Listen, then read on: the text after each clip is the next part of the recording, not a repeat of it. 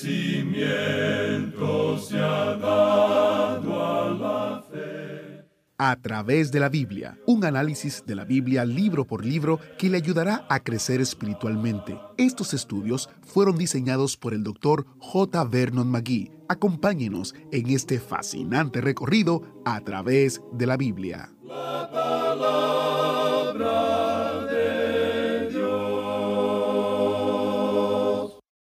Dios se le apareció a Salomón en un sueño y le pidió que hiciera una petición para que él respondiera. En el estudio de hoy aprendemos acerca de la maravillosa respuesta de Salomón y por qué agradó a Dios. Bienvenido a través de la Biblia, el programa donde conocemos a Dios en su palabra. Soy su anfitrión, Heiel Ortiz, y de parte de todo el equipo internacional de A través de la Biblia, le doy la bienvenida a otro encuentro con la maravillosa, bendita palabra de Dios. Gracias por estar con nosotros y ahora nos preparamos en oración para iniciar nuestro estudio de hoy. Así que tome su asiento y oremos para comenzar. Padre Celestial, te damos gracias porque podemos estudiar tu palabra. Gracias porque podemos sacar de ella sabiduría eterna que aplicada a nuestra vida nos santifica y nos acerca más a la imagen de Cristo. Te pedimos que uses el estudio de hoy, que utilices al Maestro y que tu Espíritu Santo nos ministre mientras estudiamos tu palabra. En el nombre de Jesús oramos y te lo pedimos. Amén. Ahora iniciamos nuestro recorrido bíblico de hoy con las enseñanzas del Dr. Magui en la voz de nuestro hermano Samuel Montoya. Continuamos hoy nuestro estudio del primer libro de los reyes y llegamos al capítulo 3. Comencemos pues leyendo los primeros dos versículos de este capítulo 3. Salomón hizo parentesco con Faraón, rey de Egipto, pues tomó la hija de Faraón y la trajo a la ciudad de David, entre tanto que acababa de edificar su casa, y la casa de Jehová, y los muros de Jerusalén alrededor. Hasta entonces el pueblo sacrificaba en los lugares altos, porque no había casa edificada al nombre de Jehová hasta aquellos tiempos. Una de las primeras cosas que Salomón hizo después que llegó a ser rey fue casarse con la hija de Faraón, rey de Egipto. Su matrimonio formó una alianza con Egipto. Sin embargo, creemos que este matrimonio fue una equivocación y que por último le trajo la ruina a Salomón. Recuerde que Salomón se había criado en el palacio de las mujeres no conocía la vida como David su padre la había conocido. Después que se casó con la hija de Faraón, y si tan solo lo hubiera hecho antes, se acercó al Señor y pidió sabiduría. Ahora que David está muerto, el pueblo imitó a los pueblos paganos y sacrificó en los lugares altos porque no había ninguna casa edificada al nombre del Señor. Después del reinado de David, hubo un período de relajación. El pueblo empezó a ofrecer sacrificio en los lugares altos, lo cual en verdad era según las costumbres de adoración paganas. Fue un retorno a la idolatría. Y prosigamos leyendo ahora los versículos 3 y 4 de este capítulo 3 del primer libro de Reyes. Mas Salomón amó a Jehová, andando en los estatutos de su padre David. Solamente sacrificaba y quemaba incienso en los lugares altos. E iba el rey a Gabaón, porque aquel era el lugar alto principal, y sacrificaba allí Mil holocaustos sacrificaba Salomón sobre aquel altar. Salomón no tenía un amor para Dios como David lo tenía. Es por eso que deseamos dirigir su atención una vez más al hecho de que este será el templo de David, más bien que el templo de Salomón. Salomón aparentemente estaba muy dispuesto a ofrecer sacrificios en los lugares altos, en los lugares paganos. Salomón estaba perfectamente dispuesto a hacer muchas cosas que creemos David nunca habría hecho. Amigo oyente, Usted puede culpar a David de todo lo que quiera, pero tiene que reconocer que era un hombre admirable. David había sido un hombre que amaba a Dios y que solo quería servirle. Salomón, aunque amaba al Señor, no fue esa clase de hombre. Salomón caminaba según los estatutos de David, pero tenía ese pequeño defecto que ya hemos visto, que lo calificaba como de segunda calidad. Bueno, volviendo ahora a nuestro relato, vemos que antes de la edificación del templo, el rey Salomón fue a Gabaón para sacrificar allí. Y leemos en el versículo 5, Y se le apareció Jehová a Salomón en Gabaón una noche en sueños, y le dijo Dios, Pide lo que quieras que yo te dé. El Señor se le apareció a Salomón en un sueño de noche. Y una vez más debemos repetir que hoy en día Dios no se nos aparece a los hombres en visiones ni en sueños. Si usted ha tenido un sueño, amigo oyente, no trate de decir que el Señor se le apareció. Simplemente trate de recordar qué fue lo que comió en la cena o, cuál era su preocupación antes de dormirse y quizás encontrará la razón de su sueño. Pero Dios nos habla hoy en día por medio de su santa palabra, la Santa Biblia. Ahora Salomón no tenía toda la palabra de Dios en sus tiempos, y por tanto Dios se le apareció en un sueño y le dijo, pide lo que quieras y te lo daré. Ahora, ¿qué pedirá Salomón? Tiene el derecho de pedir lo que quiera. Veremos que hace una selección sabia, y por tanto tenemos que llegar a la conclusión que tenía cierta sabiduría antes de que Dios se la diera en forma especial.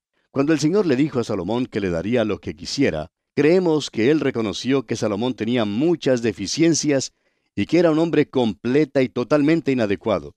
Pero amigo oyente, ¿quién es suficiente para estas cosas? El hecho es que no podemos vivir la vida cristiana y Dios nunca nos ha pedido que la vivamos. Nos ha pedido que permitamos que Él viva esa vida en y a través de nosotros. Ahora vemos que Dios quiere hacer algo especial por Salomón. Este rey muy bien pudo haber pedido riquezas o poder, pero en lugar de eso, y reconociendo sus deficiencias, pidió sabiduría. Y Salomón dijo aquí en el versículo 6 de este capítulo 3 del primer libro de los reyes, y Salomón dijo, Tú hiciste gran misericordia a tu siervo David mi padre, porque él anduvo delante de ti en verdad, en justicia y con rectitud de corazón para contigo, y tú le has reservado esta tu gran misericordia, en que le diste hijo que se sentase en su trono como sucede en este día. Salomón se dio cuenta que trataba de ocupar el trono de David. Reconoció que era totalmente inadecuado para esa tarea. Y continuó diciendo aquí en los versículos 7 y 8, Ahora pues, Jehová Dios mío, tú me has puesto a mí, tu siervo, por rey en lugar de David mi padre, y yo soy joven, y no sé cómo entrar ni salir. Y tu siervo está en medio de tu pueblo, al cual tú escogiste, un pueblo grande que no se puede contar ni numerar por su multitud. Es maravilloso en realidad que Salomón reconociera su insuficiencia. Todos nosotros, amigo oyente, todos somos inadecuados para servir a Dios, y debemos reconocer este hecho. Entonces estaremos en una posición donde Dios nos pueda ayudar. Bien, continúa hablando Salomón y dice aquí en el versículo 9, Da pues a tu siervo corazón entendido para juzgar a tu pueblo y para discernir entre lo bueno y lo malo. Porque ¿quién podrá gobernar este tu pueblo tan grande? Salomón pidió un corazón entendido para poder juzgar al pueblo de Dios. Y deseamos considerar esto por un momento. Siempre decimos que Salomón oró pidiendo sabiduría. Y eso en verdad es cierto, pero pidió la sabiduría política, Quería la habilidad para ser un buen estadista. Quería saber cómo juzgar y cómo gobernar al pueblo y hacer grandes decisiones nacionales. No dice aquí que Salomón pidió ningún discernimiento espiritual. En los libros que Salomón escribió, y especialmente Proverbios y Eclesiastés, encontrará usted una sabiduría que le guiará en este mundo. Pero dejemos bien en claro que Salomón no pidió discernimiento espiritual. Salomón pidió la sabiduría política. Y continuamos leyendo los versículos 10 al 12 de este capítulo 3 del primer libro de los Reyes. Y agradó delante del Señor que Salomón pidiese esto. Y le dijo Dios, porque has demandado esto, y no pediste para ti muchos días, ni pediste para ti riquezas, ni pediste la vida de tus enemigos, sino que demandaste para ti inteligencia para oír juicio, he aquí lo he hecho conforme a tus palabras, He aquí que te he dado corazón sabio y entendido, tanto que no ha habido antes de ti otro como tú, ni después de ti se levantará otro como tú. Salomón quería hacer decisiones sabias. Parece que la mayoría de los hombres en nuestros gobiernos hoy en día no quieren eso. Hoy en día vemos a un grupo de hombres clamoreando por posiciones políticas. Quieren ser elegidos a algún puesto de honor y poder político. Nos aseguran que tienen la capacidad para resolver todos los problemas pero la verdad es que no tienen sabiduría. Salomón pues pidió sabiduría, y Dios le alaba por eso. Después que Salomón pidió sabiduría, Dios prometió bendecirle, y él sobresalió como un soberano sabio. Cuando usted lee los libros de Proverbios y Eclesiastés, encontrará la sabiduría humana en el nivel más alto. Eso no quiere decir que estos libros no son inspirados. Quiere decir que Dios, mediante Salomón, expresa la sabiduría humana en su nivel más alto. Pero Salomón deja bien en claro en ambos libros que aún la sabiduría humana en su nivel más alto no es completa ni totalmente adecuada para hacerle frente a los problemas de la vida. Continuemos leyendo los versículos 13 y 14 ahora. Y aún también te he dado las cosas que no pediste, riquezas y gloria, de tal manera que entre los reyes ninguno haya como tú en todos tus días. Y si anduvieres en mis caminos, guardando mis estatutos y mis mandamientos, como anduvo David tu padre, yo alargaré tus días. La norma o el modelo, como ya hemos visto, es David. No es una norma muy alta, pero si lo miramos francamente, veremos que muy pocos reyes jamás alcanzaron esa norma. Y el versículo 15 de este capítulo 3 del primer libro de los reyes dice, Cuando Salomón despertó, vio que era sueño, y vino a Jerusalén y se presentó delante del arca del pacto de Jehová, y sacrificó holocaustos, y ofreció sacrificios de paz, e hizo también banquete a todos sus siervos. Los holocaustos y las ofrendas de paz señalan al Señor Jesucristo. El holocausto habla de quién es. La ofrenda de paz habla del hecho de que Él hizo la paz con nosotros al derramar su sangre en la cruz del Calvario. Ahora, debido a quién es Jesucristo, le es posible traernos a una relación correcta con Dios. El derramamiento de su sangre le hace posible quitar la culpa de nuestros pecados. Ahora, en la última parte de este capítulo 3, del primer libro de los Reyes, tenemos una demostración de la sabiduría de Salomón. Leamos los versículos 16 al 23 de este capítulo 3 del primer libro de los Reyes. En aquel tiempo vinieron al rey dos mujeres rameras, y se presentaron delante de él. Y dijo una de ellas, Ah, Señor mío, yo y esta mujer morábamos en una misma casa, y yo di a luz estando con ella en la casa. Aconteció al tercer día después de dar yo a luz, que ésta dio a luz también, y morábamos nosotras juntas. Ninguno de fuera estaba en casa, sino nosotras dos en la casa. Y una noche el hijo de esta mujer murió, porque ella se acostó sobre él.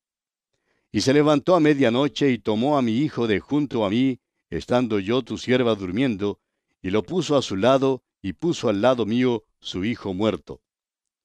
Y cuando yo me levanté de madrugada para dar el pecho a mi hijo, he aquí que estaba muerto, pero lo observé por la mañana, y vi que no era mi hijo el que yo había dado a luz. Entonces la otra mujer dijo, No, mi hijo es el que vive, y tu hijo es el muerto. Y la otra volvió a decir, No, tu hijo es el muerto, y mi hijo es el que vive. Así hablaban delante del rey. El rey entonces dijo, Esta dice, Mi hijo es el que vive, y tu hijo es el muerto. Y la otra dice, No, mas el tuyo es el muerto, y mi hijo es el que vive. Salomón tenía aquí un verdadero problema. Había dos mujeres, eran rameras, y cada una había tenido un niño. Ahora uno de los niños había muerto accidentalmente y cada una de las mujeres reclamaba al niño vivo como el suyo. Y trajeron el asunto a Salomón. Ahora, ¿cómo resolvería usted, amigo oyente, este problema? Avancemos leyendo los versículos 24 al 28. Y dijo el rey, Traedme una espada. Y trajeron al rey una espada. Enseguida el rey dijo, Partid por medio al niño vivo, y dad la mitad a la una y la otra mitad a la otra. Entonces la mujer de quien era el hijo vivo habló al rey, porque sus entrañas se le conmovieron por su hijo, y dijo, Ah, señor mío, dad a éste el niño vivo, y no lo matéis. Mas la otra dijo, Ni a mí ni a ti, partidlo. Entonces el rey respondió y dijo, Dad a aquella el hijo vivo, y no lo matéis. Ella es su madre. Y todo Israel oyó aquel juicio que había dado el rey, y temieron al rey, porque vieron que había en él sabiduría de Dios para juzgar. En otras palabras, Salomón dijo a las mujeres, Bueno, yo no sé quién es la verdadera madre de este niño, y siendo que ustedes dos dicen que es suyo, pues partiremos al niño por la mitad y cada una saldrá con una mitad. Ahora, la que no era la madre, la que no tenía amor por el niño y que al parecer solo quería causarle dolor a la verdadera madre, contestó, Está bien, sigue adelante y parte al niño en dos. Sin embargo, la verdadera madre se conmovió y dijo, No, no, por favor, no hagas eso. Ese es mi hijo. Salomón enseguida se dio cuenta que la mujer que estaba dispuesta a entregar al niño a la otra para salvarle la vida, esa era la verdadera madre. Salomón, pues, usó verdadera sabiduría para resolver este dilema. Y bien, así concluye el capítulo 3 de este primer libro de los reyes. Y llegamos ahora al capítulo 4. En el capítulo 4, Salomón trae el reino a su apogeo. Las cosas que caracterizaron su reino fueron la paz y la prosperidad. Pero la paz que disfrutaron Salomón y sus súbditos en su reino había sido posible por medio de David, hombre de guerra. Ahora nos gusta pensar que Dios simplemente perdona el pecado como un acto meramente sentimental. Pero amigo oyente, Dios no perdona el pecado en un nivel tan bajo como ese. Se tuvo que librar una batalla y fue necesario un gran sacrificio. Sangre ha sido derramada a fin de poder tener el perdón de nuestros pecados. El Señor Jesucristo, amigo oyente, ha hecho la paz mediante la sangre derramada en la cruz. Es solo por su sangre que podemos entrar en verdadera paz. Leamos pues los primeros seis versículos de este capítulo 4 del primer libro de los Reyes. Reinó pues el rey Salomón sobre todo Israel. Y estos fueron los jefes que tuvo. Azarías, hijo del sacerdote Sadoc. Elioref y Ahías, hijos de Sisa, secretarios, Josafat, hijo de Ailud, canciller, Benaía, hijo de Joyada, sobre el ejército, Sadoc y Abiatar, los sacerdotes, Azarías, hijo de Natán, sobre los gobernadores, Sabud, hijo de Natán, ministro principal y amigo del rey, Aizar, mayordomo, y Adoniram, hijo de Abda, sobre el tributo. En los primeros versículos de este capítulo 4, tenemos una lista de los jefes de Salomón. Al parecer algunos eran hijos de los hijos de David, lo cual quiere decir que eran sobrinos de Salomón. Veamos ahora el versículo 7. Tenía Salomón doce gobernadores sobre todo Israel, los cuales mantenían al rey y a su casa. Cada uno de ellos estaba obligado a abastecerlo por un mes en el año. No creemos que sea de mucho provecho leer toda la lista de los nombres de cada gobernador y del territorio que cada uno tenía que gobernar. Solamente diremos que Salomón tenía doce gobernadores. Cada gobernador procedía de una tribu de Israel. Estaban encargados de proveer para las necesidades del rey y su familia. Este era el método de tributo de Salomón. Demos ahora una mirada a la magnificencia del reino de Salomón. Leamos los versículos 20 hasta el 24 de este capítulo 4 del primer libro de los reyes. Judá e Israel eran muchos, como la arena que está junto al mar en multitud, comiendo, bebiendo y alegrándose. Y Salomón señoreaba sobre todos los reinos desde Éufrates hasta la tierra de los filisteos y el límite con Egipto. Y traían presentes y sirvieron a Salomón todos los días que vivió.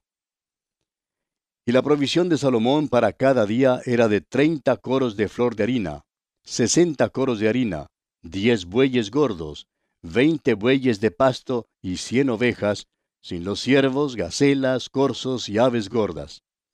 Porque él señoreaba en toda la región al oeste del Éufrates, desde Tifsa hasta Gaza, sobre todos los reyes al oeste del Éufrates, y tuvo paz por todos lados alrededor. Esta era una era de gran prosperidad y paz. Las guerras habían terminado. Había gran abundancia para todos. Y esto, amigo oyente, es simplemente una pequeña sombra, un vislumbre del reino que vendrá sobre esta tierra. Es decir, del reino milenario de nuestro Señor Jesucristo, cuando Él regrese gloriosamente a este planeta. Y el versículo 25 nos dice, Y Judá e Israel vivían seguros, cada uno debajo de su parra y debajo de su higuera, desde Dan hasta Beerseba, todos los días de Salomón. Ahora hay varias cosas que creemos importantes aquí. Este era un tiempo de tranquilidad y seguridad, algo que no tenemos en este mundo hoy en día. El profeta Isaías dice en el capítulo 57 de su profecía, versículo 21, No hay paz, dijo mi Dios, para los impíos.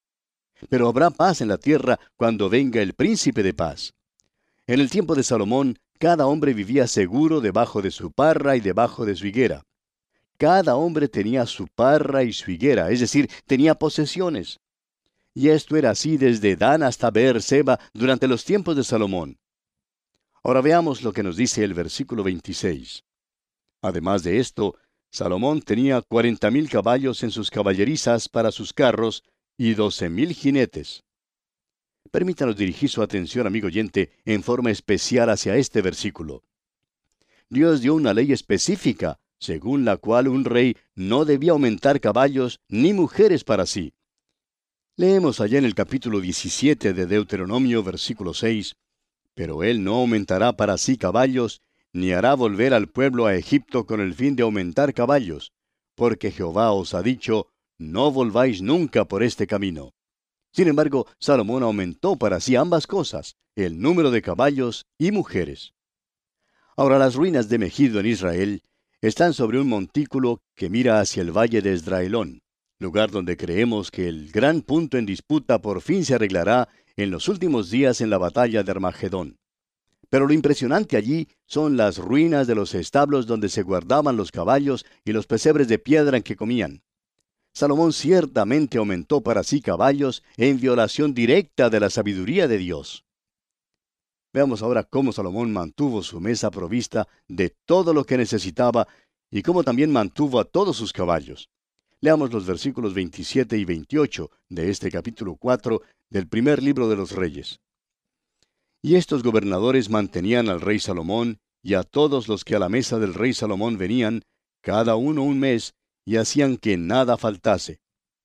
Hacían también traer cebada y paja para los caballos y para las bestias de carga, al lugar donde él estaba, cada uno conforme al turno que tenía. Al llegar ahora al versículo 29, vemos que nuestra atención se enfoca en la gran sabiduría y fama de Salomón. Leamos los versículos 29 y 30. Y Dios dio a Salomón sabiduría y prudencia muy grandes, y anchura de corazón como la arena que está a la orilla del mar. Era mayor la sabiduría de Salomón que la de todos los orientales y que toda la sabiduría de los egipcios. Recordemos que el oriente es también el lugar de donde vinieron los magos. Y el versículo 31 dice, aún fue más sabio que todos los hombres, más que Etán Esraíta y que Emán, Calcol y Darda, hijos de Maol, y fue conocido entre todas las naciones de alrededor. En este versículo se menciona a cuatro sabios sobresalientes, a Etán Esraíta, Emán, Calcol y Darda, hijos de Maol. Y se nos dice que Salomón fue más sabio que todos los hombres y más sabio que estos cuatro sabios sobresalientes que se menciona aquí. Y aquí, amigo oyente, vamos a detenernos por hoy porque nuestro tiempo ya ha concluido. Terminaremos nuestro estudio de este capítulo 4 del primer libro de los Reyes, Dios mediante, en nuestro próximo programa. Será pues hasta entonces que las bendiciones del Señor sean con usted, ahora y siempre. ¿Fue de ayuda para usted el estudio de hoy? ¿Desea enviarnos algún comentario de lo que ha estado escuchando? Entonces escríbanos, no espere más. Nuestro correo electrónico es atv@transmundial.org. atv@transmundial.org. Si desea recibir las notas y bosquejos de lo que estamos estudiando, suscríbase gratis en nuestra página en internet a través de la Biblia .org barra notas a través de la biblia.org barra notas. Hemos llegado al final por el día de hoy. Díganos, ¿fue de ayuda para usted el estudio de hoy? ¿Desea enviarnos algún comentario acerca de lo que ha estado escuchando? Entonces escríbanos, no espere más. Si desea recibir las notas y bosquejos de lo que estamos estudiando, suscríbase gratis en nuestra página en internet a través de la biblia.org barra notas. A través de la biblia.org barra notas. Si desea escuchar nuevamente el programa o si se perdió alguno de ellos, visite a través de la biblia.org. Repito, a través de la biblia.org o escriba al correo electrónico atv@transmundial.org. atv@transmundial.org a través de la Biblia.